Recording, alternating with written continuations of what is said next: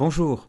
Avant de te laisser écouter notre podcast, je tenais à te rappeler que nos podcasts sont disponibles sur jeux.ca, iTunes, Google Play et les autres plateformes de balado-diffusion majeures. Tu peux nous retrouver sur Facebook et Twitter à Les Aventureux, joindre notre serveur Discord pour participer au podcast live et discuter avec la formidable communauté qui nous entoure. Tu peux bien sûr te rendre sur le site www.lesaventureux.com ou nous contacter à lesaventureux at gmail.com. Bonne écoute!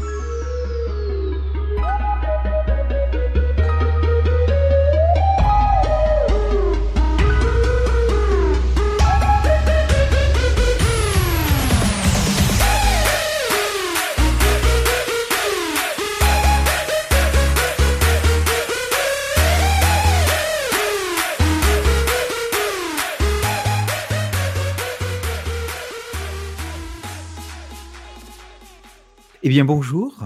Aujourd'hui, euh, c'est un entretien entre Philippe Gamache et moi, Christophe Bray, euh, deux aventureux euh, qui ont décidé de se faire un petit duo tranquille. Et surtout, ce soir, pour votre plus grand plaisir, je vais interroger notre cher Philippe pour essayer d'en savoir plus sur. Bonjour Philippe, comment vas-tu? Ah, ça va, ça va. Ça va, ça va? Ouais. Ça fait toi, tu fais partie des, des fondateurs des Aventureux? C'était il y a quoi? Il y a bien 3 3 ans? 3 ans et demi, non? Ouais, 3 3 ans, ouais, à peu heu, on a fêté 3 ans au mois d'août, fait qu'on dit 3 ans et demi, là. Ah, on s'en approche, on s'en approche, hein, petit à petit. Tu, heu, tu, heu, tu es un rôliste, un rôliste confirmé depuis de très nombreuses années et donc la la question qui vient, heu, qui vient aux lèvres de tout le monde, c'est: «Mais comment donc est-ce que tu as découvert le jeu de rôle?» et la question accessoire, quel a été ton premier jeu de rôle? Ben, c'est assez facile parce que c'est Donjons et Dragons. Il y en existait quelques-uns déjà à l'époque parce que c'était en 81. C'est pas, c'est c'était quand même pas les débuts, débuts, débuts non plus, mais heu, j'étais quand même encore assez jeune. C'est en fait le grand frère, heu, d'un de mes amis, qui restait sur, sur la rue pas loin d'ici, de chez nous, qui avait, heu, acheté la boîte je me souviens pas, je pense que c'est la boîte rouge, que je me trompe pas. Mais c'était une qui venait qui ça faisait pas si longtemps qu'elle était sortie à l'époque, heu, et cetera. Puis on avait commencé, des parties. On avait on avait essayé, la boîte, mais on en avait fait plus qu'une avec le temps. C'est pour ça que je suis pas sûr de l'ordre de lequel on les a faites, des boîtes d'introduction de de Donjons et et Dragons. Fait que c'est en 80 ouais, c'est en 81. Puis, on a joué pendant un bon bout de temps, jusqu'à temps qu'eux autres, heu, déménagent. Heu, fait que ça a un petit peu arrêté, mais pas très longtemps après, heu, au secondaire, peut-être 2 ans suivants, on a commencé, il y avait un club de jeux de rôle, puis la la je un peu de la partie, fait que je suis allé voir. Puis là, ben, le monde, là-bas jouait, surtout à Donjons. Au Québec, c'est toujours été un peu comme le jeu, encore maintenant, qui se joue le plus, mais à l'époque, bon, il y en avait beaucoup moins, heu, alors, ça c'est resté comme ça. On a joué à Donjons, heu, 2 à l'époque, puis ça a continué jusqu'à temps qu'on découvre, d'autres jeux parce que, bon, on a détruit, avec le temps, ben, mon groupe, s'est développé, puis, ben, on on a joué à la version 2.0. On a fait la mission, heu, pour, heu, devenir des dieux, puis on a détruit notre monde, puis après ça, on a décidé justement d'arrêter de jouer à Donjons et d'essayer d'autres jeux pour connaître d'autres jeux. C'est le même heu, au début des années 90, heu, quand, Vampire est sorti, on a commencé vraiment dans les trucs de Vampire aussi, là, où est-ce que là, après ça, on a vraiment co commencé à jouer aussi, du live avant même que le, le Mind's Eye Theater sort. Ça veut dire vraiment là, quand le monde a commencé à en parler, et cetera. Fait que ça fait quand même un très bon bout Effectivement, en 1981, heu, nous sommes en 2018. Ça fait 37 ans, hein, grosso modo, hein, je me trompe pas? 37 ans. Donc. Je moi moi, j'ai commencé aux alentours de 85, par là. N'est pas très, très loin et quand même. et et on fait on fait partie on fait partie, je pense, des dinosaures du jeu de rôle maintenant. Tout à fait. Ouais, ça en fait ça en fait, hein, 1981 et d'ailleurs, après 37 ans, tu joues toujours aux jeux de rôle. Il y a bien une raison. Qu'est-ce qu'est-ce que tu aimes dans dans le jeu de rôle? Qu'est-ce qui fait que tu pratiques toujours le hobby aujourd'hui? Um, c'est un, je suis une personne avec beaucoup d'imagination, puis ça me permet de la faire rouler énormément. Euh, le jeu de rôle, tu es toujours en train de penser, avoir des nouvelles idées. Euh, si tu veux aussi, euh, comment dire, même dans les mêmes jeux, te renouveler, il faut toujours que tu, trouves des nouvelles façons de jouer, de, des idées, faire des histoires que tu n'as pas vues 12 000 fois. ce qui t'oblige vraiment à travailler vraiment beaucoup ton imagination. Ça me permet aussi de, de me sortir du train-train de la vie quotidienne, où est-ce que c'est pas comme, tu sais, comme la TV, ben, tu te mets à off, puis tu fais juste écouter l'émission, des choses comme ça. Jouer à Donjon, c'est un peu plus que comme, comme lire un livre où est-ce que tu vas voir tes histoires, des choses comme ça. Mais en plus de, de pas juste être tu vas rajouter à, l'histoire elle-même, ce qui fait quand même plus intéressant encore que, que lire certains livres. Euh, bon, euh, je suis un très grand lecteur aussi. Je lis pratiquement tous les soirs avant de me coucher pour me relaxer, mmh avoir des, justement avoir des idées des fois pour me ressourcer, etc. fait que c'est vraiment ce côté-là. Il y a aussi le côté du jeu de rôle qui est un peu plus social. On le voit plus quand on joue. nous autres, on a, on a fait beaucoup de parties là, de, la, de Theater, du World of Darkness, au vampire, garou, euh, hunter, euh, euh, les filles, les mages, etc. On, a, on, les a pas mal toutes faites. Même, même une partie de, comment s'appelle, de momie, parce que les atmosphères étaient quand même différentes. Oui, tout à fait. Mais le, aussi, c'était des jeux qui, dans le côté social, allaient chercher différents types. Dans Vampire, tu joues un peu plus du côté backstab, d'essayer d'avoir les autres. Euh, mais en, tant que joueur, tu sais que tu es en train de te faire avoir, mais il faut quand même que tu la, la décence de, de est-ce que mon personnage le verrait ou pas, parce que je sais hors game ou des choses comme ça. À, Garou, tu joues plus euh, en équipe. Tu es vraiment des tribus, tu es vraiment des choses comme ça. Ce qui fait que chacun de ces jeux-là, tu joues des côtés, euh, je te dirais, très, très intenses de la société, en fait. Des facettes très pointues et peut-être grossier un peu de ce que tu vas euh, voir un peu dans ta vie, dans le travail, des choses comme ça, les gens qui, euh, sont là pour essayer de, euh, te passer dessus, pour avoir l'augmentation, avoir le, titre, avoir des choses comme ça. Il y, a, quand même un jeu un peu à la vampire dans la, vraie vie. Il y a aussi un jeu où est-ce que les gens s'entraident et des choses comme ça, un peu plus à la garou. Fait en allant plus loin, en allant, tu peux t'apprendre beaucoup sur, sur les autres et comment lire les, les, les autres personnes.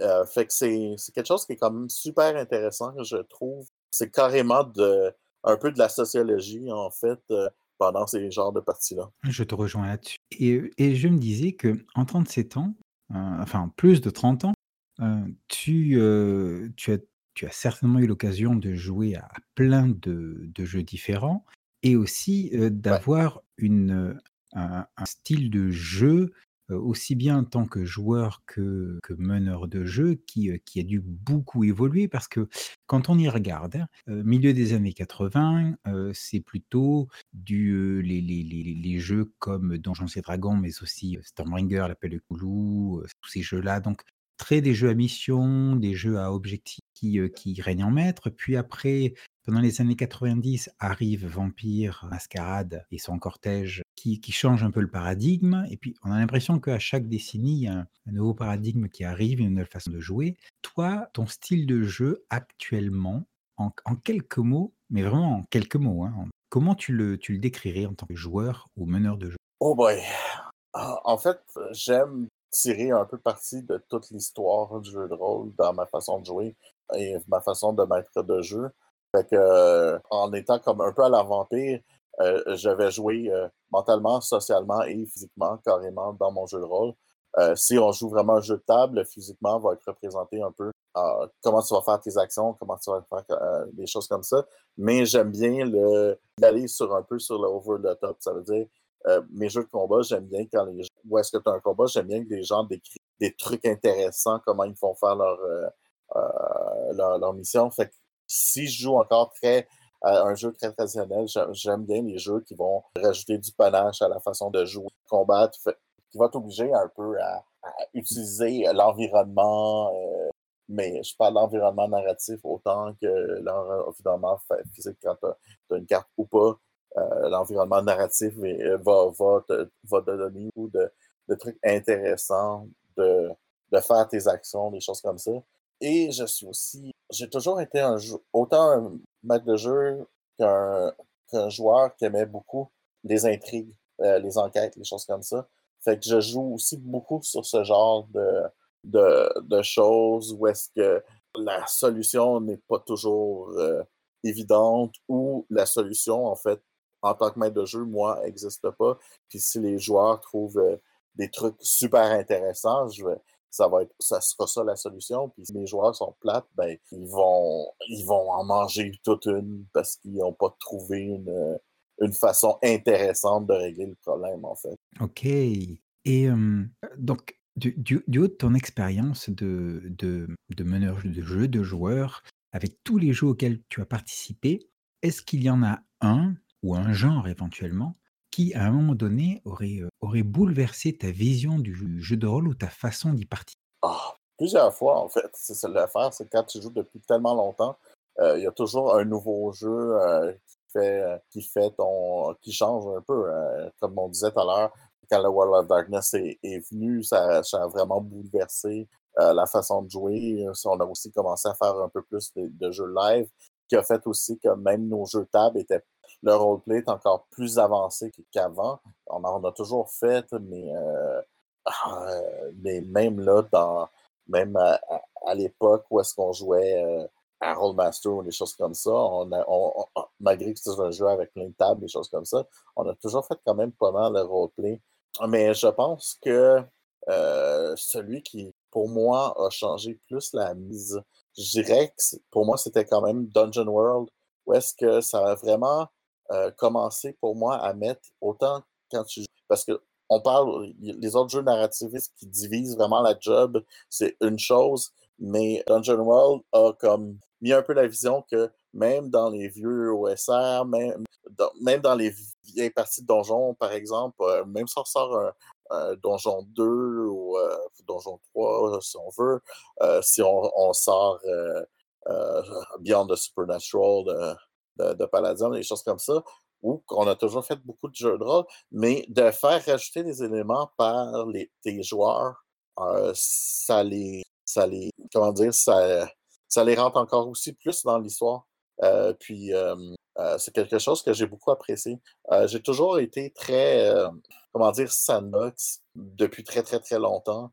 Euh, je joue vraiment. Mes mondes ont toujours été assez ouverts. Oui, tu as une mission principale, des choses comme ça. Mais si les joueurs vont ailleurs, il y a toujours quelque chose de préparé. Euh, moi, j'ai toujours, euh, comment dire, avant de partir des parties, au lieu de, faire des scénarios, je faisais surtout créer mon monde alentour. Ça veut dire que je savais quelques personnages, les personnages importants qui allaient générer l'histoire, puis après ça, bon, les autres se faisaient rajouter. Puis des fois, je demandais à mes joueurs, pas OK, euh, ben oui, vous allez voir le boucher, ben euh, comment tu veux l'appeler? Euh, c'est-tu quelqu'un que tu connais déjà?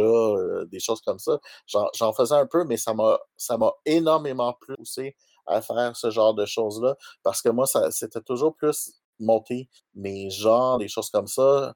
je savais qui allait être les alliés de mes joueurs, qui allaient être les joueurs. Peut-être certains ennemis allaient te paraître des amis pendant des même des années de jeu avant de, de, te backstabber. Mais ça, je savais que ça s'en venait. Fait que ces gens-là les observaient de façon différente des autres. J'ai toujours fait ce genre de choses-là. J'aime ce, comme je disais, j'aime beaucoup ce côté d'intrigue qui fait que créer des, personnages, euh, des NPC qui, qui, avaient une certaine chair, ça a toujours été un, un intérêt pour moi.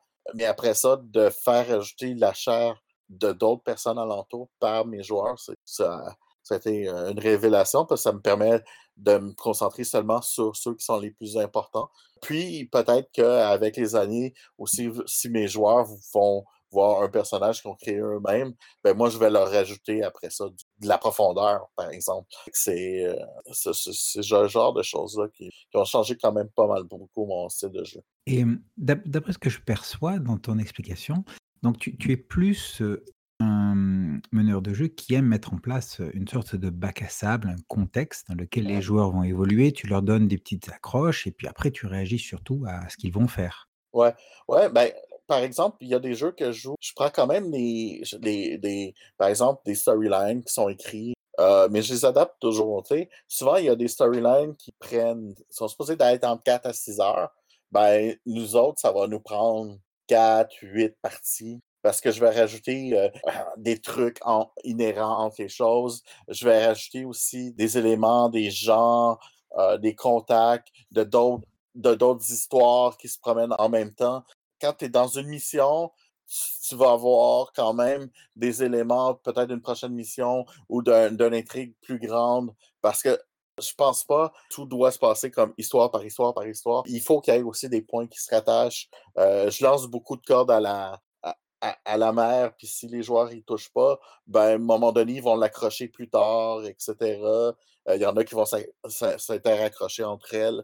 Heu, fait que ça va créer des interactions qui sont plus plus intéressantes. Puis là, à un moment donné, ils vont faire: «Ah, je me souviens, on était dans telle mission, ce gars-là, on l'a vu, heu, c'était, heu, le journaliste X qui était là, puis là, on vient de le revoir», heu, puis là, ils se demandent: «Est-ce qu'il nous suit? Est-ce que» tu sais? Fait que ça leur fait mais c'est juste parce que, bon, des fois, heu, oui et non, c'est ça peut être vrai, des fois, l'est pas, mais c'est ça permet de de de de créer un monde qui est complexe. Plus réel aussi, en fait, dans un sens. Et donc, heu, tu es pas trop, trop, genre one shot et plutôt campagne? Je fais beaucoup de campagnes, mais j'ai fait quand même beaucoup de one shot dernièrement pour tester des jeux. Heu, il y a des jeux qui jouent à one shot, puis on va les faire en one shot. Ah, ça, c'est sûr. Oui, bien sûr. Mais même même à ça, souvent, je me rends compte que si je fais plusieurs one shot de d'un jeu, des effets d'un ancien personnage que tu vas avoir fait va peut-être va va peut-être déteindre dans une prochaine partie ou, ou j'ai des joueurs qui bah, tu sais, comme tu fais un jeu qui est dans le monde réel, tu joues à un autre jeu qui est dans le monde réel, ben, des actions qu'ils ont faites dans une partie va avoir, heu, va avoir répercussion dans l'autre, même si c'est des one shot parce que parce que c'est le fun, puis c'est ça fait un peu des easter eggs à mes joueurs qui aiment puis les gens aiment ça, puis, heu, ça permet de faire reparler des ces one shot là, heu, les faire revenir en tête, les faire, les faire les faire vivre un peu plus longtemps aussi, parce qu'à un moment donné, on en joue beaucoup, puis, il y en a qui disparaissent, heu, dans le temps, même si c'était des parties très intéressantes.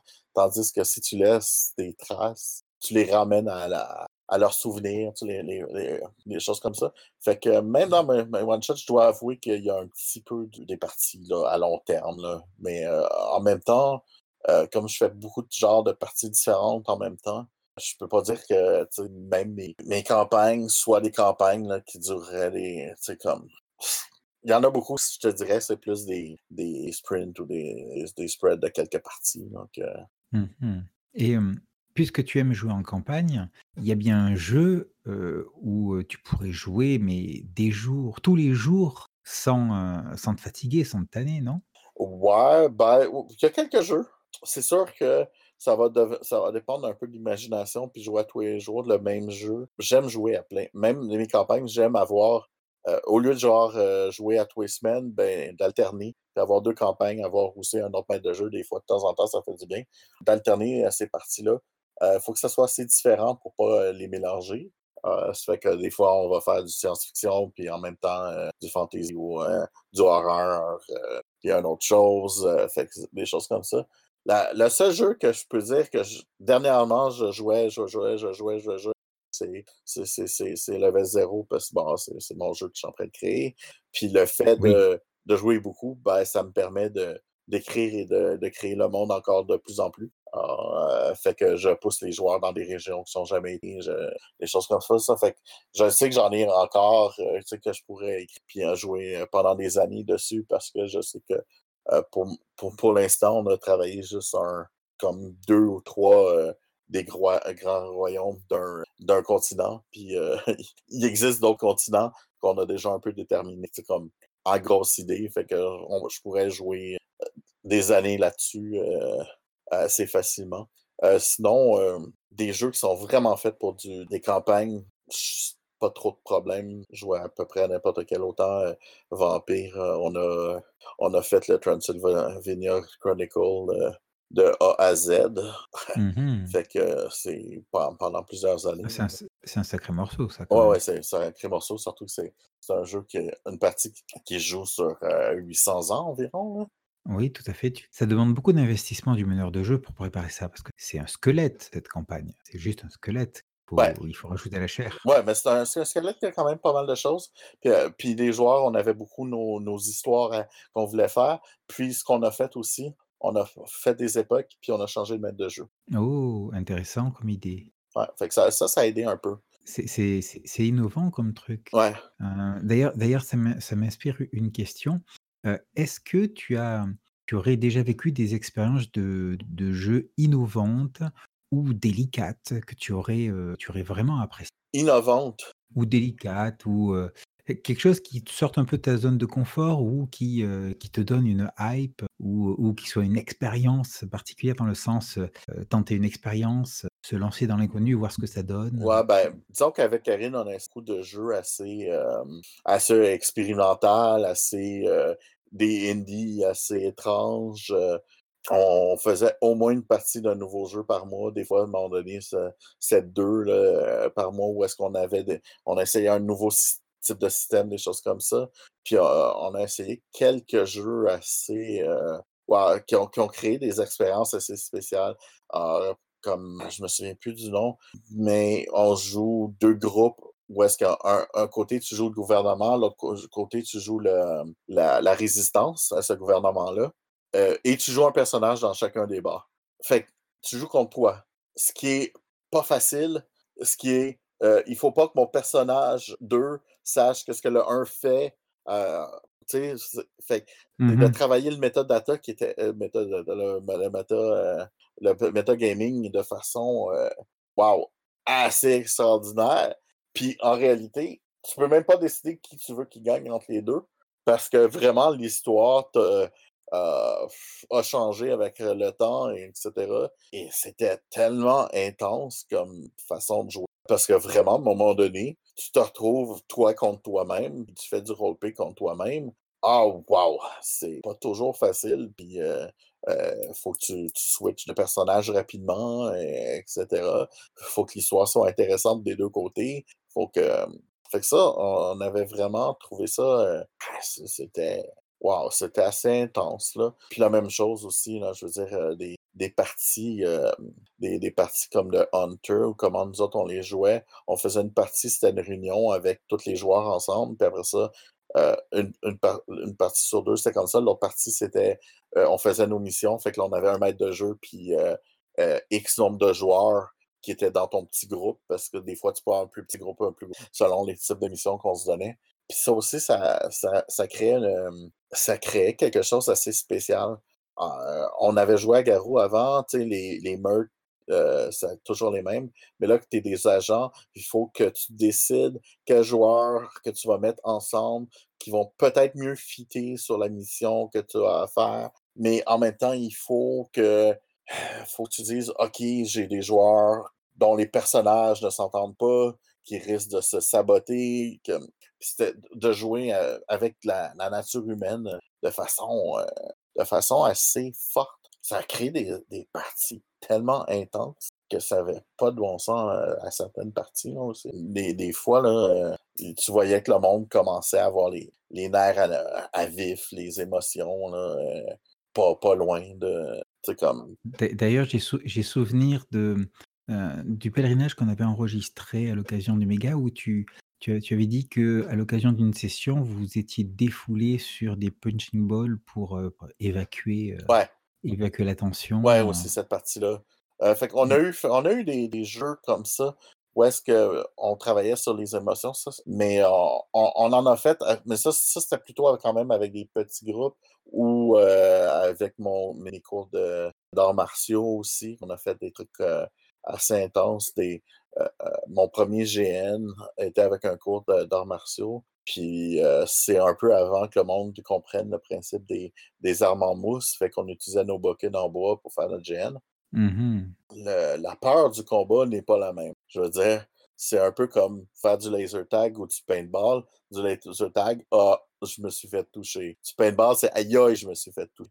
Oui, c'est clair. Ça change vraiment beaucoup comment tu vas jouer. Puis oui, il y en a, euh, il y en a trop pour essayer juste un ou deux ou trois, là. Puis il y en a aussi une coupe qui, avec le temps, se sont un peu fusionnés dans ma tête, fait qu'il faut que je fasse attention. Euh, c'est clair. quand ça fait beaucoup, très longtemps des fois, tu es comme plus trop sûr de certaines, certaines histoires. Et je me demandais, là, tu, tu, nous, tu nous décris donc que tu as, tu, as eu quelques, quelques expériences de jeu assez, assez spécifiques, plaisantes, ou que vous sortiez de votre zone de confort. Est-ce que est-ce qu'il y a un jeu en particulier qui t'aurait surpris? Dans le sens où tu peut-être que tu t'attendais à quelque chose ou tu t'attendais à rien de particulier et bah, d'une manière ou d'une autre, le, jeu t'a surpris par, par ce qu'il a donné comme résultat, par les, l'expérience que tu as vécue. Est-ce que tu aurais un exemple? Ben, il y en a quelques-uns, mais je dirais que dernièrement, dans les dernières années, ça a, été Fall of Magic. Parce que Fall of Magic, bien que je trouvais l'expérience de jeu intéressante dans le sens du, du format du jeu, je me suis toujours dit la rejouabilité n'était pas très grande au départ avant d'y jouer vraiment. Mais ça a été un jeu qui a eu des parties plus intenses que je pouvais m'attendre, mais vraiment là, très, très intenses. bon, Karine nous en a parlé d'une qu'elle a eue, mais nous autres aussi, on a eu des parties où est-ce que nos joueurs ont, créé des histoires terriblement dans tous les sens. Hein, on a vu des, histoires romantiques, des, des tragédies, des, de tout dans ce jeu j'ai fait une partie, c'était carrément plus un film d'horreur qu'autre chose. Excellent. De la science-fiction dans Fall of mmh Magic. Franchement, euh, ça, ça, l'emmène tout en même temps que tu as l'impression que ça pourrait rien amener. Là, fait que ça, ça a été vraiment mon jeu le plus euh, étrangement. Parce que c'est pas, quand tu regardes les règlements, tu as, un livret de 7 pages, mais euh, sur chacune des pages, tu as 10 mots maximum. C'est vrai qu'il n'y a pas grand-chose dans, Fall of Magic et c'est très, très, très peu d'éléments. quand on le prend, ce jeu, on se dit, mais qu'est-ce que ça va donner? Et au final, j'avoue, je partage ton avis sur le fait que ça donne des expériences qui peuvent être, peuvent être excellentes. Excellent. il y a eu des parties moins bonnes, mais ça, ça oui, bien sûr. dans n'importe quel jeu. Mais ça donne, ça donne des histoires complètement bracadabrantes des fois, ou euh, complètement. Des fois aussi, tu as des histoires, c'est comme Wow, c'était tellement une série écrite de A à Z, tout fitait un dans l'autre, euh, ça, coulait comme dans, de l'eau. Euh, et, d'autres fois, là, tu joues, puis c'est les engrenages qui sont remplis de sable, puis oh boy, c'est rough. Ah, ça, ça, fait des expériences tellement tellement bon, bonne. Euh, oui, on a eu beaucoup de jeux indépendants dernièrement qui sont faits justement pour créer des, euh, des, des, expériences. que euh, je pourrais en nommer encore plusieurs. assez facilement. Euh, Prosopopée hein, est un bon exemple aussi, où est-ce que tu peux faire des expériences intéressantes. perdu sous la pluie, ah, il y en a plein là, que je pourrais nommer. Mais en réalité, je veux dire, des fois aussi, c'est les joueurs qui sont avec toi, hein, je veux dire, des expériences très fortes à Vampire. On a eu beaucoup des expériences très fortes à, à Mousquetaire de l'Ombre, à, à Brain Soda, euh, oui, à, à, jouer à Toon. Même Toon, euh, on a fait deux, trois parties qui, qui, ont, qui ont viré. Là c'est des tunes chez les psychiatres, là, carrément. Là. c'était, c'était émotionnellement euh, wow.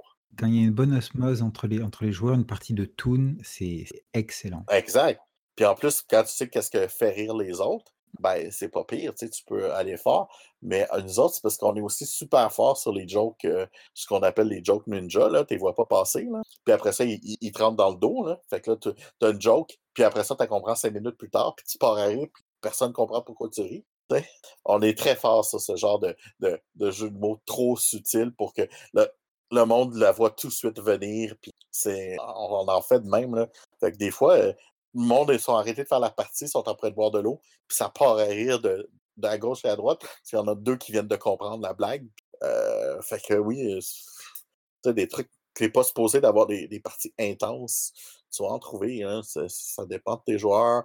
Ça dépend de comment tu veux les jouer. Ça va dépendre ton atmosphère ce jour-là. Ça, ça va se dépendre si tu es fatigué ou pas. Puis, mmh, tout à fait. Puis, même, même ça peut te faire des, des trucs. Là, je veux dire, la dépendance, ça veut pas dire que ça ne fera pas des bonnes parties, même si tu es fatigué, même si tu sais, parce que justement, le, le fait d'être dans un état différent va créer un nouvel effet que tu n'as peut-être jamais vécu. Mmh Et oui, oui, tout à fait. Moi, j'ai un souvenir à Toon assez excellent. Alors, ça date de la fin des années 80 où mon personnage tente de fuir je ne sais quoi. donc, en montant à une échelle, il fait une réussite critique. Donc, il monte effectivement à l'échelle, mais tellement bien, tellement puissamment qu'en fait, l'échelle s'enfonce dans le sol. Donc, lui, il reste au même niveau. Mais il se retrouve en haut de l'échelle, ça, il n'y a pas de souci. Quand je regarde un, petit peu le, en arrière, moi, je, je vois que j'ai joué à énormément de jeux. j'ai l'impression que pour toi, c'est la même chose. En plus de 30 ans, on a dû en essayer, mais des tonnes, des tonnes, des jeux oubliés aujourd'hui. Mais il y, a toujours ce jeu auquel on aimerait désespérément jouer, mais sans succès. Et, pour toi, c'est lequel? Lequel que j'ai jamais joué? Mais que tu as envie, quoi, mais tu n'y arrives pas.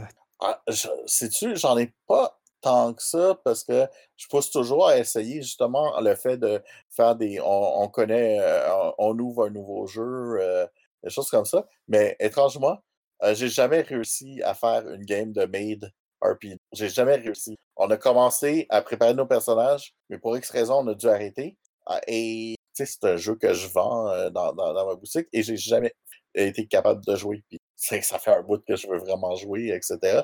Fait que ça, ça, c'en est un, étrangement. Pourquoi je veux vraiment jouer, je ne sais pas. Euh, il y, a un petit quelque chose qui, m'attire parce que c'est un peu trop différent des autres. J'en ai quelques-uns que j'ai pas joué. J'ai quand même une collection d'au-dessus de 300 jeux.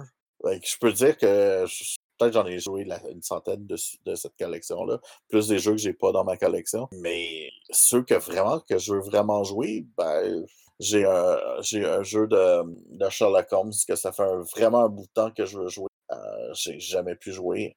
Euh, puis comme je suis un grand fan de Sherlock Holmes, ben j'ai très envie de jouer. Puis euh, je suis aussi un, fan de, de, trucs à la gomme shoes. Puis euh, j'ai Time Watch, qui est mon jeu, qui est un jeu de gomme shoe, mais qui est en même temps du, des trucs de, time travel. Puis ça, ça a toujours été aussi un de mes dadas dans les, dans les jeux de rôle. de faire des, trucs qui se passent à différentes époques. Autant jouer des trucs à la Doctor Who ou même à GURPS qu'on a fait du time travel parce que j'ai eu la bonne idée de, de dire à mes joueurs de ne pas se parler, puis je leur ai fait faire des joueurs, leurs personnages au choix, au hasard. Que je me suis retrouvé à du monde d'un peu n'importe quelle époque. Ah, mais c'était aussi le défi que je m'étais lancé en jouant à GURPS parce que c'est un jeu. Ben, comme c'était un jeu qui est supposé d'être universel, ben, je voulais essayer le, vraiment le côté universel du jeu. Oui, j'ai déjà, déjà essayé GURPS à plusieurs, euh, plusieurs occasions.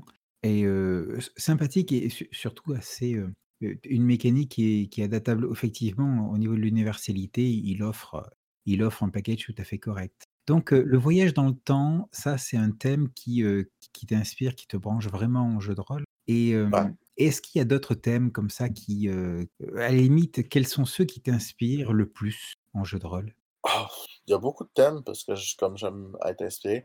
Mais ben, moi, je suis vraiment un fan de tout ce qui est euh, policier, euh, enquête, là, mais euh, autant d'un bord que de l'autre. Fait que autant du Sherlock Holmes que du. C'est comme les personnages de Sherlock Holmes, Arsène Lupin, Vidocq, il y en a plein d'autres là, que j'aime beaucoup lire. bon, toutes les Agatha Christie, je, je les ai pas mal toutes lues Hercule, une vitesse phénoménale. De quoi? Hercule Poirot, oui. Ouais, ouais, ouais c'est ça, Hercule Poirot. Mais euh, pas, pas, juste jouer ça, un peu. Euh, euh, carrément, tu peux jouer aussi au, à, la Club des Cinq ou des trucs comme ça, ou un Scooby Gang ou des choses de même. Fait ça, j'ai toujours super trouvé ça cool parce que bon, j'aime un peu réfléchir dans les parties, comment ça, ça peut se faire. Puis en même temps, tu sais, quand tu es maître de jeu, tu comprends pas que tes joueurs ne voient pas les. Parce que, bon, comment dire. Ben, comme joueur, tu es stupide, là, parce qu'en en fait, c'est ce que tu as l'impression d'être que, que c'est à cause de maître de jeu, parce que tu as la solution, tu sais. en réalité, c'est facile quand tu as la solution. Mais c'est aussi de pouvoir distiller une solution que j'aime bien faire. Distiller la solution pour la donner en plusieurs points, puis qu'en réalité, c'est comme la réponse à ma question, tu vas, l'avoir en trois points, mais je t'en ai donné huit, par exemple. Mmh puis c'est d'avoir trois points qui vont aller ensemble pour que tu trouves la solution sur les huit. Fait que peut-être va falloir t'en trouver cinq, mais c'est d'être capable de défaire les blocs de façon à ce que c'est pas tu les coupes à, valeur égale, étendre l'information de façon un peu plus élastique. Tu arraches l'information un peu. Fait que les trucs s'imbriquent dans l'autre. L'indice A et l'indice D sont liés directement. Puis c'est pas, c'est pas vraiment étape 1, 2, 3 ou des choses comme ça. Fait que ça, ça, je trouve ça très, très le fun parce que c'est, comment dire, c'est, d'être capable de créer un scénario plus, comme plus étoffé dans un sens et d'être capable de voir les points de vue, de voir la vérité dans plusieurs de ces tranchants. il disait dans Babylon 5, c'est quoi, c'est la vérité, c'est c'est un épée à trois tranchants. Hein, ma vérité, ta vérité, puis la vérité. Mmh en, réalité, euh, euh, il y, a des versions de ça. C'est ma vérité, ta vérité, la vérité de quelqu'un d'autre et la vraie vérité, celle de qui n'est pas d'aucune personne en réalité. Et ce, qui est quand même assez intéressant. Euh, fait que ça te permet. Ça, c'est un genre de scénario qu'il faut que tu crées avec beaucoup d'empathie. Oui, tout à fait. Tout à fait. Donc, ouais, donc plus thématique, enquête, Ouais, c'est ce qui c'est ce qui te Mais, mais si tu me parles d'époque, j'ai trippé autant faire des trucs de l'époque romaine que faire du médiéval fantastique, du médiéval historique avec aucune fantaisie.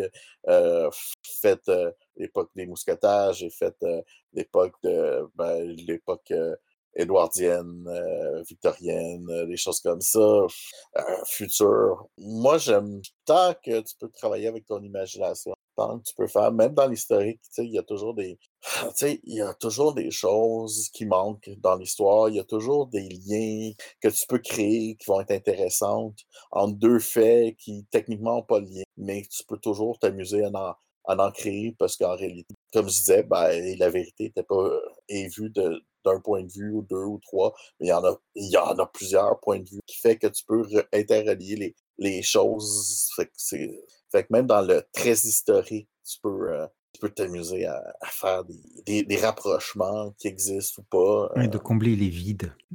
Ouais, c'est ça.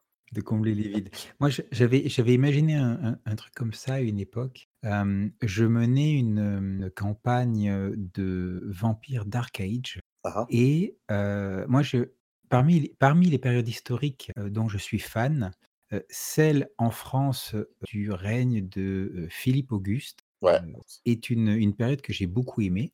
Et à un moment, il est mentionné qu'il a épousé une, une princesse, alors je crois que c'est du Danemark, je suis pas sûr parce que ça remonte je crois que c'est du Danemark, pour pouvoir obtenir la flotte navale de son père pour lutter contre les Plantagenets et genre, le il s'est passé quelque chose lors de sa de sa nuit de noces qui fait que s'il ne n'a pas annulé le mariage, enfin, il s'est passé quelque chose, au point qu'il a été, révulsé par sa femme et moi j'avais, j'avais, j'avais décidé en fait, c'est parce que c'était une, une faillerie, je inclus ça et les les les joueurs devaient, devaient enquêter autour de ce de ce truc-là parce que eux ils œuvraient, du côté, du côté de Philippe Auguste contre les vampires, donc ah! donc voilà, j'avais essayé de combler, d'expliquer une espèce de flou histoire et et c'était bien sympa, j'avais bien aimé bien aimé faire ça. Malheureusement, ce scénario n'a jamais été joué.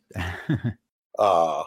Malheureusement. Mais c'est la beauté de Vampire Dark Age, pour faire ce genre de choses, était géniale, Nous autres, nous autres, on avait fait l'extrême, on avait fait ce qu'on a les chroniques des fièvres de sang, ça se passait dans le Dark Age. Ici, c'est un peu impossible parce que, fait imagine-toi des vampires qui vivent à une époque euh, médiévale, le Dark Age, là, vraiment le médiéval très, pas encore trop avancé.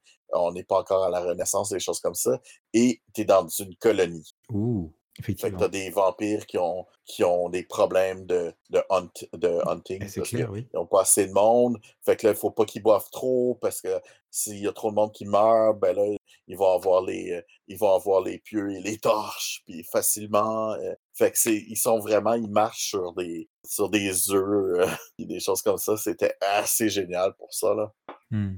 À Dark Age, euh, j'ai adoré ce genre de, de trucs bizarres. Tout à l'heure, j'ai noté que tu avais mentionné que tu avais, plusieurs dizaines, voire plus de de jeux de rôle. Pour toi, quel serait ton, top 3 côté, jeu de rôle, ton must have, ton must have de de jeux de rôle? Si si tu étais, je sais pas moi, perdu, quelque part et que tu ne dois en avoir que 3, lesquels ce Waouh! c'est difficile parce qu'il y en a trop que j'aime jouer énormément avec. Je vais je vais parler un peu dans dans ma cour parce qu'il y a un jeu que je joue énormément depuis euh, qui s'appelle Mousquetaire de l'ombre.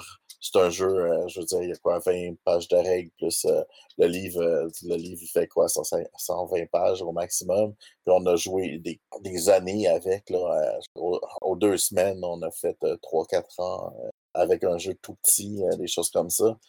fait que ça, ça, c'est un de mes parce que si tu dois, ou si, par exemple, si quelqu'un commence, ben, tu as un jeu où tu peux jouer énormément pour même pas 20$ c'est pas juste des one-shots. Puis en même temps, comme tes personnages euh, montent pas trop vite, ben tu deviens jamais complètement euh, un, demi-dieu ou est-ce que ça devient trop facile à, jouer.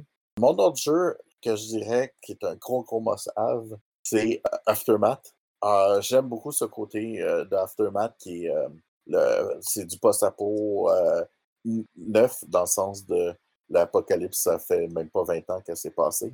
Ah, fait que c'est vraiment un jeu de survie ah, dans la plus, la, la, plus forte du, côté survie. La seule, la seule autre survie plus forte que ça, ça serait, béton.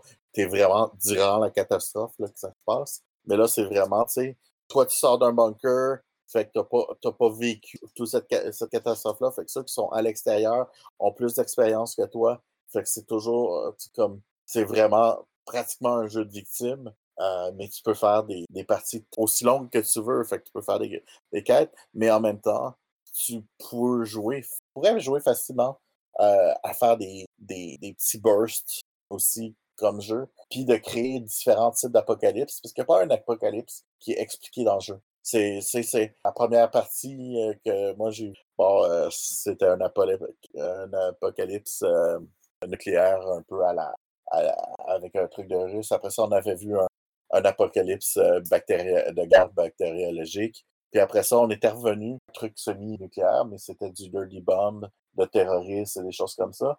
Parce que c'était un peu plus qu'est-ce qu'il était à la mode quand on a commencé à jouer. Et on jouait exactement. Euh, euh, le maître de jeu avait fait une partie 20 ans avant. Fait que la partie qu'on commençait, c'est exactement dans le. La, la, vraie année était dans l'année qu'il jouait à l'époque. Ce qui était mm-hmm. assez drôle un peu comme, comme fait. Puis ce jeu-là, c'est un vieux jeu. Il y, a eu il y a eu un remake que fait très longtemps. Mais j'aime encore le bien que bon, les règles, ils datent un peu. C'est un, jeu où est-ce que tu vises des endroits. Euh, quand tu tires sur quelqu'un, tu as, une map du corps. Fait que pas tout le temps protégé de la, même façon. Fait que c'est quand même une certaine complexité de jeu. Mais dans ce genre de jeu-là, c'est super intéressant parce que, je veux dire, quand tu veux te défendre, ton armure, c'est peut-être le. C'est, un code de cuir que tu as trouvé, c'est peut-être un casque de, de, hockey que tu t'es mis sur la tête. Tu, fait que as des, tu, tu te construis des trucs complètement cinglés pour, euh, pour te protéger. Tu te promènes euh, avec un bouclier, mais en fait, c'est, un vieux cap de, de poubelle. Euh, ce qui fait que le fait que tu aies des zones de, de, de blessures fit extrêmement bien pour ce genre de jeu. Il est un peu fait un peu comme justement on parlait de GURPS, où est-ce que tu as des habilités en pourcentage euh, que tu peux aussi augmenter et trouver des nouvelles habilités. Ça veut dire, par exemple, à un moment donné, tu, tu te sur une bibliothèque, ben, tu peux passer du temps à lire euh, des livres sur, euh, je sais pas moi, la fabrication de machines, de machines à eau. Puis là, tout d'un coup, tu as, un nouveau skill qui, qui, est vraiment super utile. Tu es capable de faire un moulin à eau que plus personne ne connaît parce que je le demande à 80% du monde que je connais, euh, personne ne va être capable de me dire la, moindre façon de, le faire. l'autre 20% va avoir une idée de peut-être comment pourrait peut-être se faire, mais est-ce que vraiment ça fonctionnerait? Tu sais, c'est ce genre de choses que je, j'ai super apprécié dans le jeu. Puis l'autre, ben, je pense que c'est Fall of Magic parce que Mmh ben, tout le temps le fun d'avoir l'objet.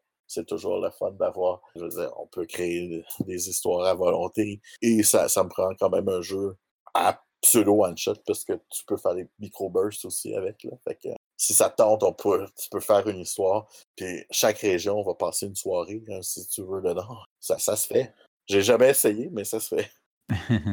Oui, Fall of Magic, que de souvenirs. Ouais. Je connaissais pas Aftermath, enfin je connaissais pas. Je savais qu'il existait, mais heu, il a jamais été traduit, donc peut Pas que je cherche. ouais, donc heu, j'avoue que suffisamment de jeux en français à à lire, Ouais. quoique j'ai craqué sur bon nombre de jeux en anglais aussi, mais heu, mais bon, celui-là, a priori, heu, puis il est pas tout jeune comme tu l'as dit, donc à l'époque, il hem, on va faire un on va faire un exercice de pensée. OK. Dans dans Dungeon World, Mmh quand un personnage meurt, il se retrouve devant les portes de la mort, Ouais. qui reflètent souvent la vie et la personnalité du personnage. OK. Alors, pour le le malheur de tous, grande tristesse, deuil national, tu es mort. Tu te retrouves de tu te retrouves devant les portes de la mort. Uh-huh. À quoi ressemblent, ressemblent, heu, ces portes? Enfin, en tout cas, ce que ce que tu y vois. Wow!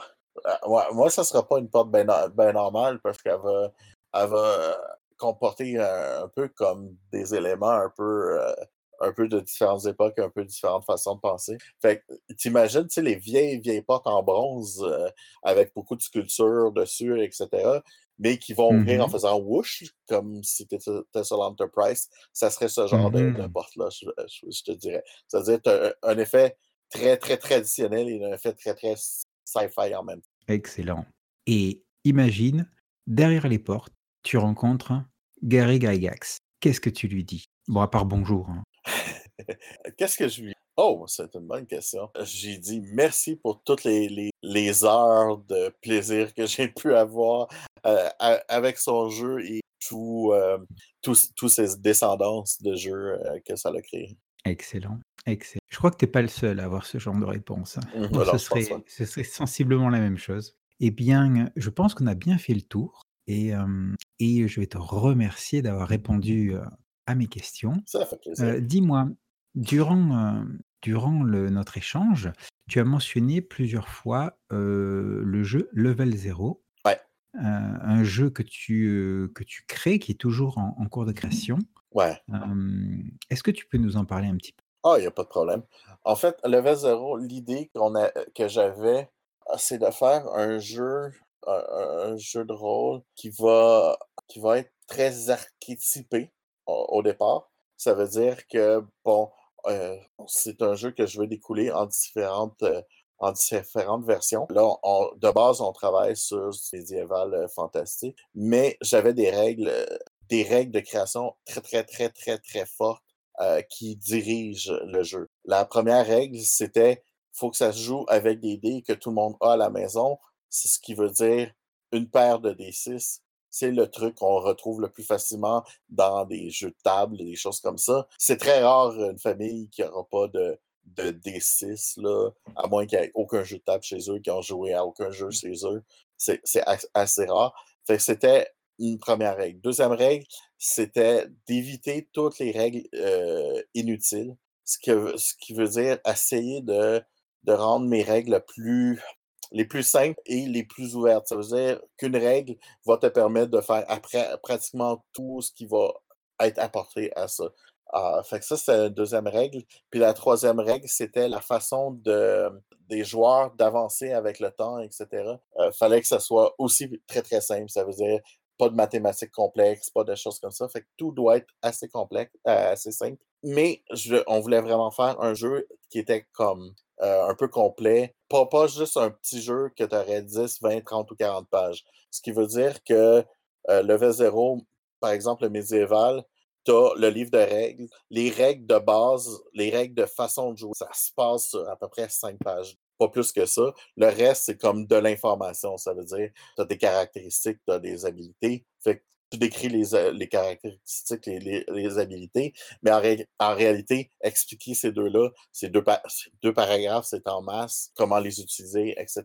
Le jeu était vraiment de créer ça. Et je voulais aussi avoir un feel un peu sur du jeu très, très, très classique, un peu OSR, des vieux donjons, euh, mais aussi des, quelques vieux jeux qu'il y a eu à l'époque, où est-ce que, je sais pas si tu as connu, il y a eu plusieurs jeux qui venaient euh, dans des binders. Puis quand tu avais des, règles qui corrigeaient certains, tu changeais les pages. Ou... Puis c'était tout des tout petits livres. Ben, c'est la même idée. Nous autres, ça va être vraiment un package de tout petits livres qu'on veut faire. Tu as le livre de règles de base, tu as le livre de magie. Ben, c'est un livre de magie qui fait quoi 50 euh, pages au maximum, qui va faire euh, tous les types de magie en même temps. Pas trop pas trop de choses. Puis comme c'est simple, par exemple, la magie, ben, chaque niveau pour un magicien, tu as 10 spells qui existent tu as des points de magie, tu fais celui que tu veux, that's it. Euh, c'est rien de plus. Ton, ta magie niveau 1 te coûte 1 point de magie, ton niveau 2 te coûte 2 points de magie, ton niveau 3 te coûte. C'est super, super, super simple. Euh, mais, et la même chose, faire un personnage, c'est 10-15 minutes. Ce qui, ce qui te permet de autant d'apprendre à jouer, autant qu'une personne d'expérience comme toi et moi, on peut dire Ah, ben ce soir, on va faire une partie, on peut faire un one-shot si on veut, on peut faire un burst. On ne passera pas une journée à faire notre personnage, ça va nous prendre 10 minutes. On part, on fait notre personnage, puis après ça, en jouant, un peu comme quand on fait, on fait à Dungeon World, à des jeux plus modernes, on, euh, toute l'information qu'on va rajouter avec notre personnage va se, se, se, créer. c'est vraiment l'idée du jeu derrière ça. Puis on veut faire différents aussi types de jeux. Fait que par exemple, on a commencé horreur. Ben l'horreur, lui, tu as comme plus d'archétypes pour commencer parce que tu vas faire souvent plus des, one-shots. Et fait que tu veux des personnages qui ont un peu plus. de points au départ, mais ils vont, augmenter pas de la même façon que quand tu joues à un jeu de, de médiéval fantastique. Fait que médiéval fantastique, c'est le, système de level différent. Euh, comme qu'on voit à toutes les, choses. Sauf qu'au lieu de, de, compter rendu à 300, tu as tel niveau, rendu à 500, c'est qu'à chaque fois que tu as 10 points, tu prends un niveau, puis tu enlèves ces 10 points-là, puis tu recommences à compter. Fait que tu as, mmh toujours un nombre de chiffres qui est très, très court. Fait que même si tu as 8 ans, tu es capable de compter ton, ton nombre de points d'expérience tout le temps. Puis tu sais, comme tu te perds pas dans tes grosses mathématiques de, de, super compliquées. Euh, puis dans le horreur, ben, le système de jeu se joue exactement de la même façon, mais au lieu de, au lieu de, prendre des XP, ben euh, c'est un principe de, tirer des dés sur euh, tout ce que tous les coups que tu avais ratés, euh, tu peux retirer à la fin de la partie pour voir si tu augmentes tes, habilités, des choses comme ça. Il, y a, un, système, mais on adaptait l'expérience, juste l'expérience, et pas le reste du jeu selon le type de jeu qu'on va faire. Ok. Il me semble que, un peu comme Mousquetaire de l'ombre, euh, Level 0, tu tu organises des sessions régulièrement? Ouais. Ça fait longtemps que tu organises des sessions? Tu enfin, tu le testes, tu le développes depuis longtemps, ce jeu? Ouais, Level 0, ça fait on a commencé à le développer en 2010, si je me trompe pas. Ouais, en 2010. Ah, puis on a commencé en 2013 à à faire, euh, une partie à long terme. Nos joueurs sont rendus pratiquement à la fin du des niveaux d'expérience. Fait qu'on a, on a, on a tout vécu et on a quand même plus qu'une partie qui s'est, jouée. Il y en a qui ont commencé plus tard, parce que dans le V0 médiéval, tu peux jouer des monstres, qu'on a décidé de faire une partie monstre pour tester d'autres parties. Puis aussi, on a recommencé. Fait qu'on a testé autant comment l'expérience euh, augmente avec le temps, euh, autant la force des joueurs à, différents niveaux. Euh, fait qu'on on, on, les a vraiment toutes testées en, en vrai jeu, pas juste en, version euh, comme calculer des choses comme ça, que par exemple, euh, pour calculer un, niveau 1 contre un, un kobold, ben, c'est facile à. Tu quand même un danger quand tu es niveau 1. Quand tu es niveau 10, tu es supposé la tuer dans un coup. Ben, pour ce genre de calcul-là, ben, j'ai fait un logiciel qui, qui me calcule euh, en 1000 combats en, dans une fraction de seconde. Fait que tout, tous mes tout, tout a été mathématiquement calculé. En plus aussi de calculer le feel des joueurs, des joueurs puis on a eu quand même, on a, fait beaucoup de, playtests avec différents genres de joueurs pour que différents magiciens utilisent la magie de façon différente. Euh, différents combattants vont utiliser les habiletés de combat de façon différente pour pas que ce soit euh, juste un, un, une façon de jouer chaque, euh, chaque genre de personnage, si on veut. puis ouais, c'est ça. Fait que chaque monstre sont, sont testés contre des groupes, contre des, des, personnages, des choses comme ça, plusieurs millions de fois. Là. C'est carrément là, parce que je pars. Des, des, crash tests. Ouais, je pars des crash tests à, jouer, mais aussi mathématiquement avec, avec une application qui, qui me sort les statistiques, etc. Fait que c'est assez fou. Mais, mais en même temps, pas juste des mathématiques, parce que des fois, les mathématiques te disent quelque chose, mais quand tu n'as pas la même sensation. Des fois, tu as des ajustements que tu le fasses au niveau du cœur, carrément. Puis bah, c'est pas mal ça qu'on a fait là. c'est pour ça qu'on fait une partie euh, des parties à long terme. Fait que ça reste que c'est des joueurs qui, qui savent qu'une fois de temps en temps, euh, leurs personnages ont des petits resets.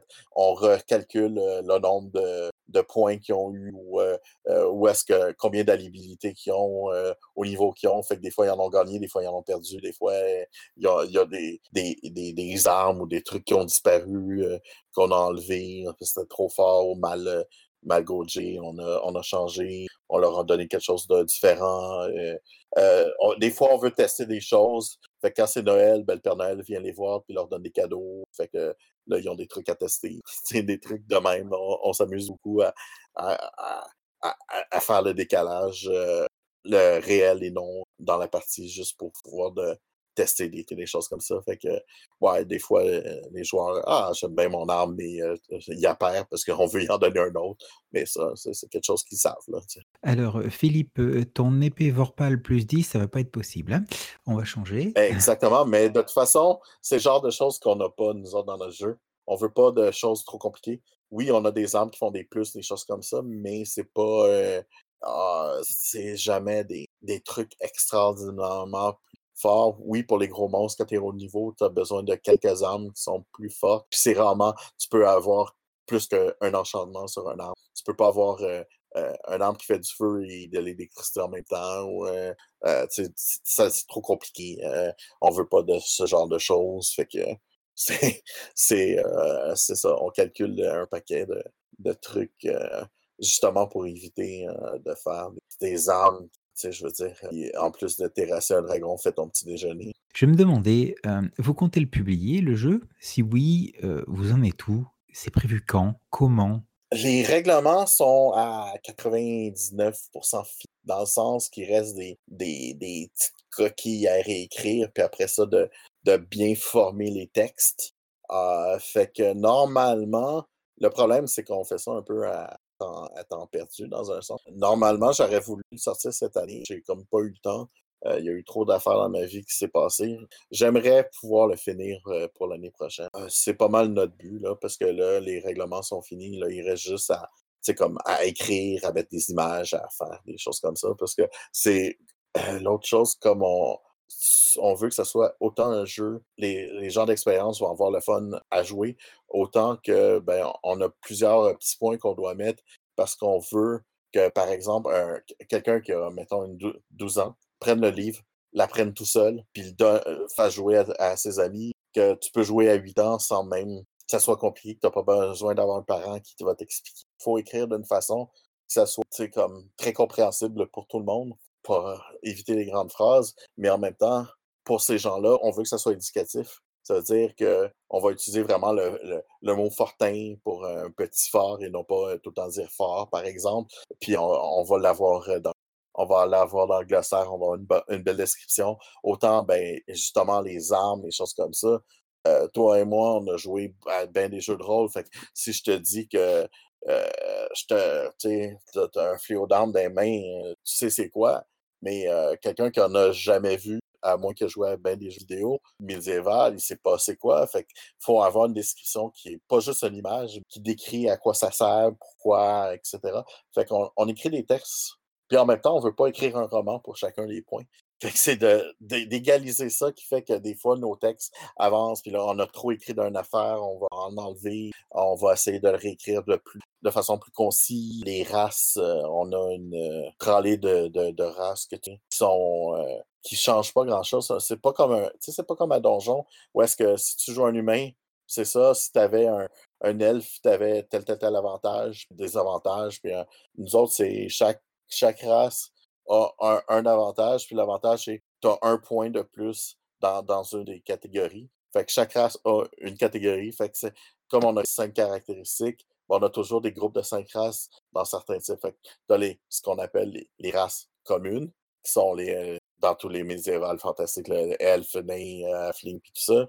On a les, les, races un peu plus féeriques, fait que les fées, euh, euh, les gnomes, les lutins, des affaires comme ça. On a aussi, on a travaillé les, les anthropomorphes. Fait que tu peux faire un homme-chat, tu peux faire un, un homme orignal, si tu veux.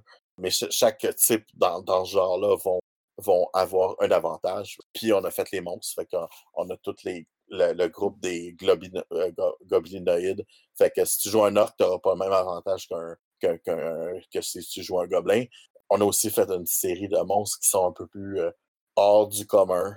Euh, fait qu'on a des revenants, des, des trucs comme ça, qui fait qu'il faut leur, créer une certaine histoire leur écrire aussi un, comment dire, un, niveau de, façon de société, etc., sans écrire un livre au complet pour chacun. Fait que d'habitude, on a fait, chaque race, on essaie de faire une à deux pages maximum et donner le plus pour que tu comprennes un peu comment ça fonctionne.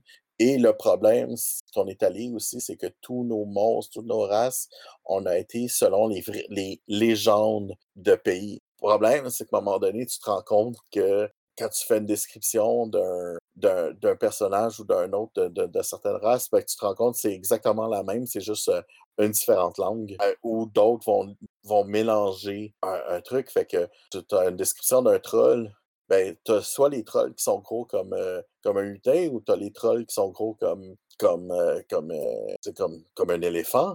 Ah, laquelle que tu utilises, quelle légende tu vas utiliser, quel, quel truc comme ça.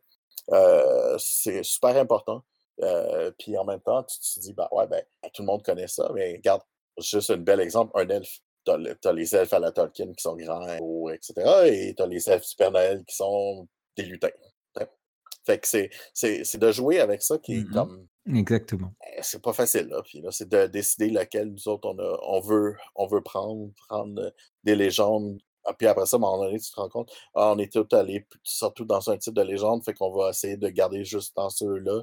Puis là, ben, ok, tellement on se fait pas euh, parce que c'est autre chose dans cette légende-là, ou c'est exactement la même affaire que telle affaire. Fait que là, il faut tout ajuster pour que tu n'aies pas 12 000 euh, différentes légendes en même temps, etc. Euh, ça n'a pas été facile. Fait y a des monstres qui ont apparu, qui ont disparu. Il y a des, races qui ont apparu, qui ont disparu euh, à cause de ce genre de, de, de problèmes d'histoire. Puis l'autre chose aussi, euh, tu as les droits d'auteur. Tu as aussi certaines créatures que techniquement, tu ne peux pas utiliser. Ah, tu as un exemple? Un, exemple. OK. E, exemple, pourtant, on l'envoie dans d'autres jeux. Tu as, des copyrights sur, par exemple, Wizard of the Coast a le, le Tyranneuil, le Beholder. Euh, c'est une créature qui leur appartient, qui ont des droits dessus seulement, euh, autant sur le design que, que sur le nom, que sur un paquet de choses. tu, tu, es, en train de dire que Vincent appartient à Wizard of the Coast? Exactement. Euh, même oh chose. le scoop, le scoop. La même chose, si, tu veux mettre un Hobbit, ça devient un problème. Depuis que le film, tu regardes les, les, les, droits d'auteur et les, les trademarks, aussi les, euh, les marques de commerce. Même avant. Hobbit, maintenant. Même avant. Euh, une marque de commerce. Dès, dès le départ. Hein? Dès le départ, il me semble, hein, parce que c'est ça que Halfling, ça a été appelé Halfling dans, dans Los Dragons et non pas Hobbit. Mais il est clair que c'était des Hobbits qui, qui, qui mettaient là-dedans et ils ne pouvaient pas réutiliser le terme Hobbit. Euh, non, parce que Halfling, c'est. Tu as Hobbit dans. tu l'as selon l'univers de Donjon. les Halflings sont dans un univers, puis tu as des hobbits dans un ah, autre je, me, je me rappelle d'aucun univers officiel de donjon où on parle de hobbits. Ouais, euh, lequel, mais peut-être c'est un peu, un peu plus récent ou quelque chose comme ça. Mais euh, le droit d'auteur sur Hobbit, en réalité, tu pouvais pas utiliser le nom, ah, mais le, ça a changé avec le temps. Il, il, s'est il est devenu encore pire depuis que le film, les films ont sorti. Mmh, OK. Mais bon, ça, on l'avait pas utilisé. Mais la même affaire aussi, les draws, avec les, elfes noirs, il y a des. il y a des problèmes, bien que la base des, des, draws, en fait, c'est les, Dark Elves, les légendes.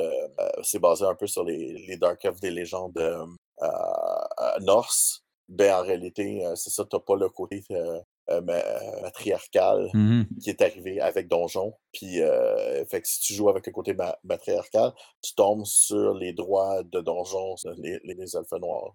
Fait qu'il y a une coupe de trucs qu'il faut, que d'autres jeux ont fait, qui ont jamais été, se sont jamais complètement fait taper dessus.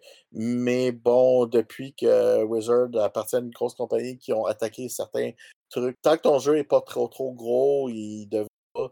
Mais en même temps, tu peux pas dire, ben, j'espère qu'il va bien se vendre. Fait que faut, faut que tu y penses. C'est- plus compliqué que le monde pense quand tu, tu travailles sur ce côté-là.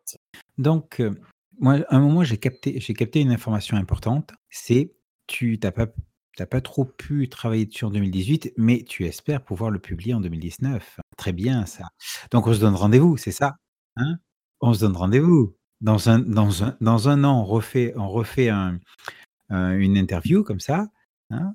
Ouais. Une rencontre et là, on parle du jeu qui est sorti, qui a été édité, et qui est devenu un un succès planétaire. On on est bien d'accord? On, ben, on va l'espérer, en tout Hein? cas. On va partir là-dessus. Mais Ben, c'est bon de se donner des dates comme ça, ça, ça te permet. écoute, moi je te propose de partir là-dessus et et et de et de et de terminer, heu, de terminer cette rencontre sur, heu, sur cette vision, heu, heu, motivante et optimiste. 2019, heu, conquête du monde à travers le jeu de rôle Level 0.